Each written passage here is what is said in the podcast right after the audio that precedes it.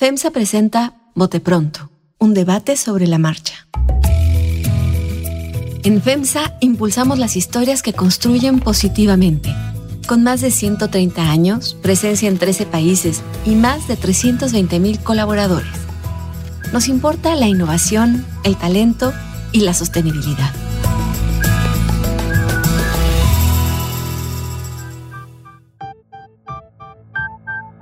¿Qué tal? ¿Cómo están? Bienvenidos al Bote Pronto de esta semana. Me da mucho gusto saludarlos.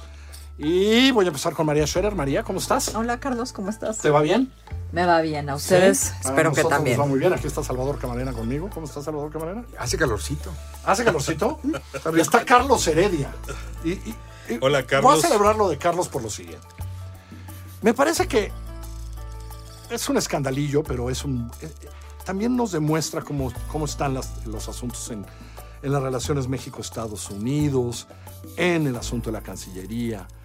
No, eh, y en el asunto que creo que va a ser fundamental a partir, y ahorita Carlos dirá, y digo porque Carlos lleva muchos años estudiando el asunto de la migración y el asunto de las relaciones. Hay un lío que es serio, es decir, hay una bronca desde hace algún tiempo brutal entre dos personas, yo creo que queridas las dos por el presidente López Obrador, que es la ex embajadora eh, de México en Estados Unidos, Marta Bárcena, y el secretario de Relaciones Exteriores, que durante los dos años que fue Marta Bárcena embajadora, pues tronaron muchas cosas. Marta Bárcena se ha decidido empezar a contar cosas sobre las negociaciones en migración. Cosas que aparecen en libros de allá, etcétera, en donde pues Marcelo o actuó por la libre, como escribía yo el viernes, o actuó quién sabe cómo, eh, pero que creo que las cosas vale la pena hablarlas ahorita y discutir estas tomas de decisiones, porque creo que las cosas solo se van a poner peor cuando se levante el título 42, cuando acabe la pandemia, y a partir de, recuérdame Carlos, ¿cuándo, ¿cuándo piensa levantar ya la emergencia de la pandemia? ¿En abril? Mayo.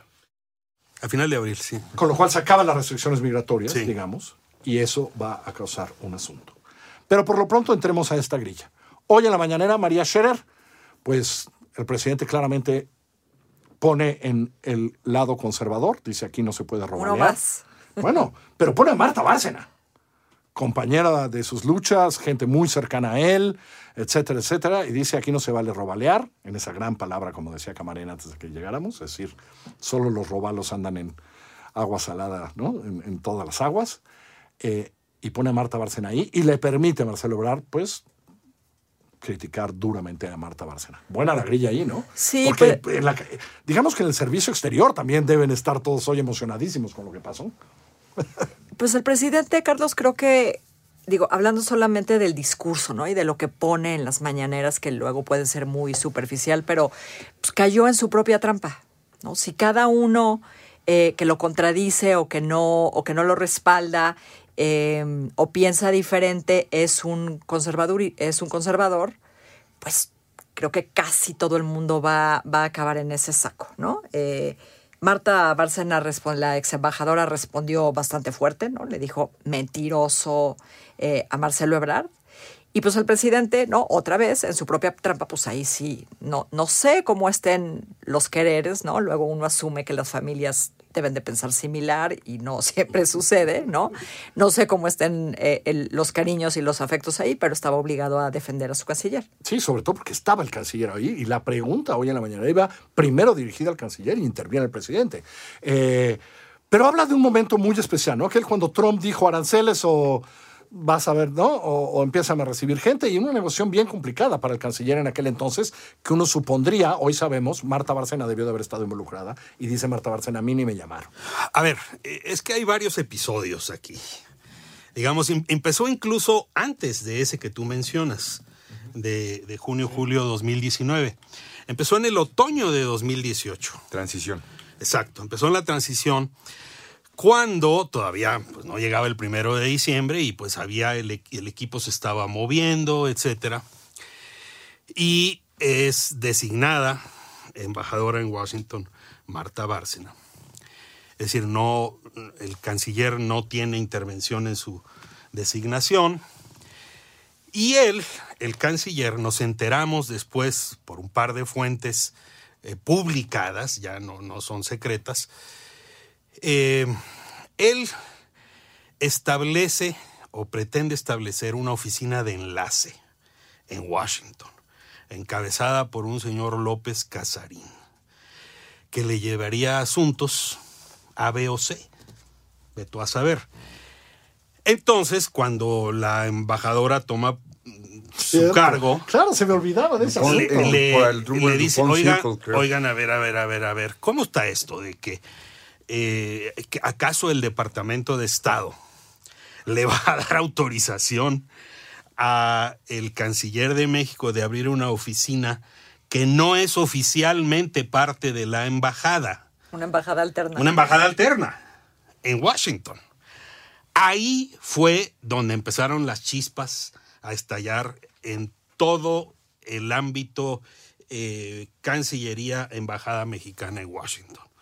Y que no se nos olvide, porque eso no fue cabalmente desmentido, sino que simplemente no llegó a materializarse, no llegó a concretarse, porque el Departamento de Estado en efecto es muy estricto respecto de qué normas ¿Y con quién habla y con quién no habla? eh, bueno, pero es, parece elemental, ¿no? Que además, que además estaba involucrada una persona que no formaba parte del gobierno de México y que ya había estado en negociaciones sumamente delicadas hablando a nombre del gobierno de México. Entonces no se Como lo sabemos por el otro libro, el de Sí, Border Wars. Exactamente, Exacto. por el de guerras en la frontera. Entonces no se nos olvide que ese episodio antecede la amenaza de Trump de imponer tarifas o aranceles al- a, los bienes y servicios mexicanos. Así andaban desde entonces, ¿no? No nos debe extrañar. Así, así empezó, eh, eh, digamos, así trascendió luego que este personaje que hoy es diputado federal. Por el Partido Verde Ecologista de México. Eso- esos Pónganse de pie. esos Cuando que apoyan- ese partido les voy a pedir que todos se Esos que pie. se manifiestan a favor Sí. del canciller. o sea, en esas Exacto. cosas de, Exacto. de apoyos cruzados. Pero ese antecedente sirve mucho, pero también hay un contexto que Carlos también sabe muy bien. El presidente Trump ya estaba en negociaciones con el gobierno mexicano sobre qué hacer con la frontera. Sí. No solo por su obsesión con el muro, sino también para echar al territorio mexicano a personas que estuvieran ilegalmente en el suelo estadounidense. Y hay ahí versiones de que Luis Videgaray le propone al canciller Marcelo Ebrard que se apruebe el Remain in Mexico, el repatriar a México a cualquier persona que sea detenida por allá. Entonces, llegan en ese momento de transición, pero ya queda clara la desconfianza que tiene Marcelo Ebrard con la embajadora. No es nuevo que se puedan eh, tener, digamos, agendas distintas entre el canciller y la, la principal embajada de México en el mundo, no, pero digamos que fue demasiado pronto o demasiado flagrante cómo quisieron imponer la embajada alterna. Pasando de esa anécdota, lo que hay que saber es que otros libros ya han venido documentando que se hicieron una serie de negociaciones entre el gobierno de transición y luego el gobierno eh, constitucional de eh, López Obrador con el gobierno de Trump, en donde se le impusieron a México unas condiciones de aceptar lo que pretendía Washington. Eh, Puch, ¿eso está bien o está mal? Pues depende cuántas canicas tienes para negociar en No, ese no, momento. yo- o sea, es realpolitik y yo creo que ha sido muy grosero el expresidente Trump diciendo me los doblé y les hice y les impuse, porque además no es secreto, él ha ido a mítines a exponer la manera en que jugó lo que él se dice un Se jacta de negociador este, nato, pero esas condiciones se han venido probando con otras memorias como la de Mike Pompeo, en donde además luego sale esta entrevista de León Krause con la embajadora, que ella complementa el dicho diciendo, sí, yo estuve al margen de eso y todo lo hizo el canciller Ebrard. Lo cual nos da pretexto para, es decir, hoy hemos oído al, ya no es subsecretario, el director general, Roberto Velázquez, por Roberto Velasco, Jefe de unidad. jefe de unidad, confirmar lo mismo que ha dicho por ahí Marcelo, etcétera, que es no, no vamos a aceptar ahora que vengan más, no vamos a aceptar más Rimen en México, ¿no? Que es un poco lo que dice, o no vamos, Mira, no, bueno, pero sí lo dice, ¿no? Ahora, esa, eso es lo que puede pasar, María, eh, ¿y cómo ves eso para Marcelo Ebrard en plena campaña de corcholatas, María? Cuando las fronteras se llenen. No, pues en el contexto de las corcholatas, pues es un problema para Marcelo y además es un problema que puede ir creciendo. Ahora, creo que no es, creo que no está tan emproblemado en el mismo contexto, ¿no? O sea, solamente en el, en el contexto del, del corcholatismo, porque creo que los asuntos domésticos pegan más fuerte. Sea, en términos de, eh, por comparar. O sea, ¿no? contra los otros dos. dices. Exactamente, contra, Ahora, contra, pero el, esta es su única, metro. su única tarea, digamos, que salen los periódicos de vez en cuando. Su única tarea y no la hace bien. O sea, no, si en junio se nos empiezan a volver a llenar nuestra frontera norte de estas escenas trágicas y la frontera sur empezamos a ver más al, al ejército actuando con más fuerza, ¿no crees que eso sí puede tener un impacto en lo único que le interesa a Marcelo Ebrard? No, hoy, sin duda va a tener un impacto y sus, sus adversarios internos y todos los demás, pues por supuesto que van a tratar de, de aprovecharlo y de, y de agrandarlo. Y de agrandarlo.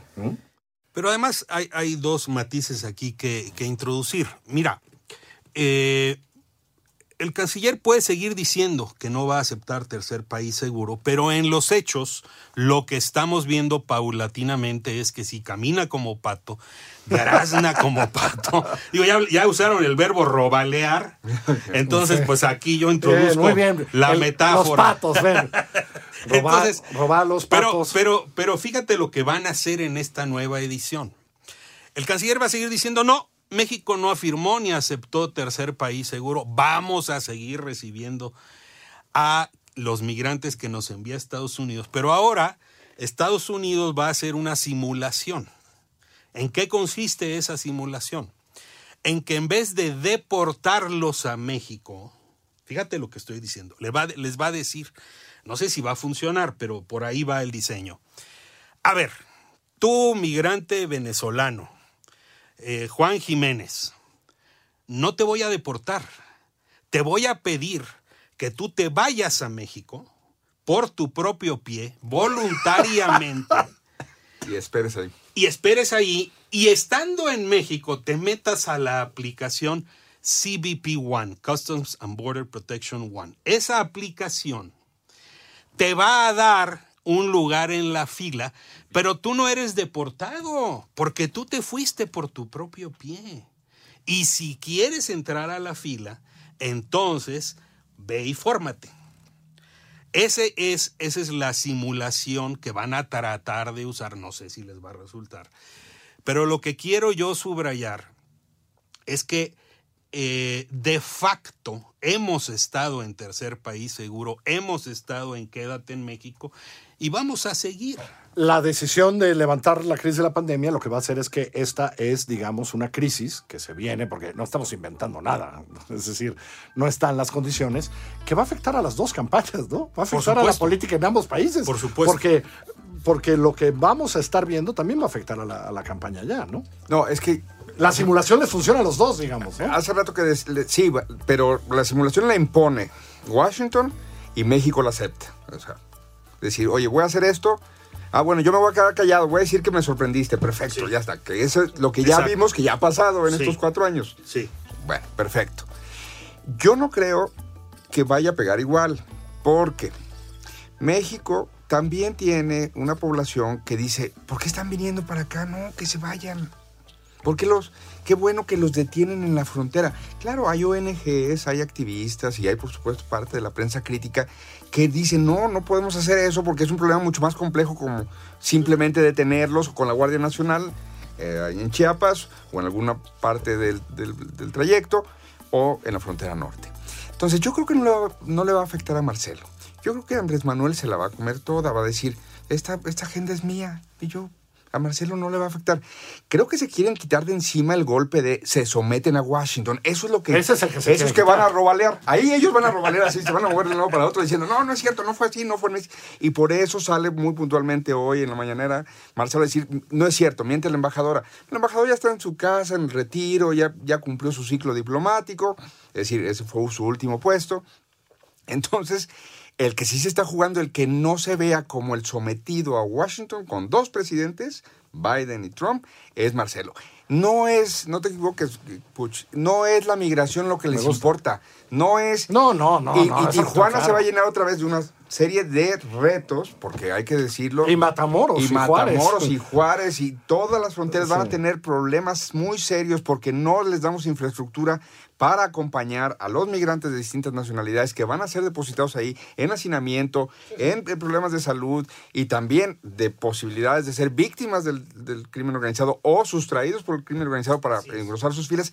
Sí. Del caramba la, pro- la problemática, pero no va a afectar Otra electoralmente. vez la invisibilización, ¿no? De tantos y tantos que van a estar ahí, pero pues ahí van a estar. No va a haber, no va a haber mucho que hacer. En fin, eh, buena grilla de la 4T y creo que muy serio lo que nos viene. En los Robalean, próximos ellos meses. robalean. Muy Ya no, serio. no, No, roban, es muy no serio, ¿no, mienten y Carlos? no Porque lo que traicionan. estamos ya viendo. nada más falta que Pero aparezca un globo aerostático arriba del Palacio Nacional. Eso es una locura, de verdad.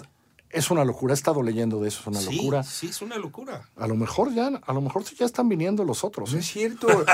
Jaime Maussan nos lo viene advirtiendo. María, ¿cierto o no? Jaime Maussan nos lo viene advirtiendo. Hace mucho tiempo. Hace mucho tiempo, el es verdad. TikTok. El- es el TikTok, ahí está todo. El efecto El efecto TikTok. TikTok. Es el efecto TikTok, Sí, sí. esto que está Sí, volando exacto. por el mundo y lo mantén. En fin, gracias María.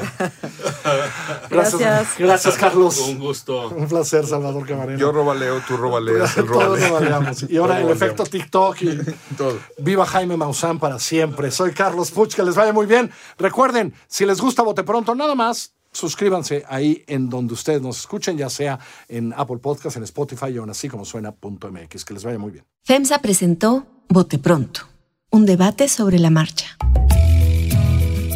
Visítanos en FEMSA.com y en fundacionfemsa.org.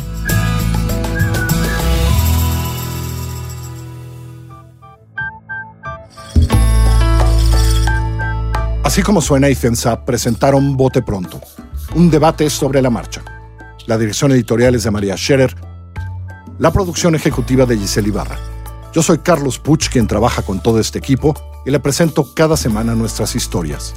Estamos en así como en Google Podcasts, en iTunes, en Spotify, en Himalaya, en Deezer, en Amazon Music o allá donde usted escuche sus podcasts.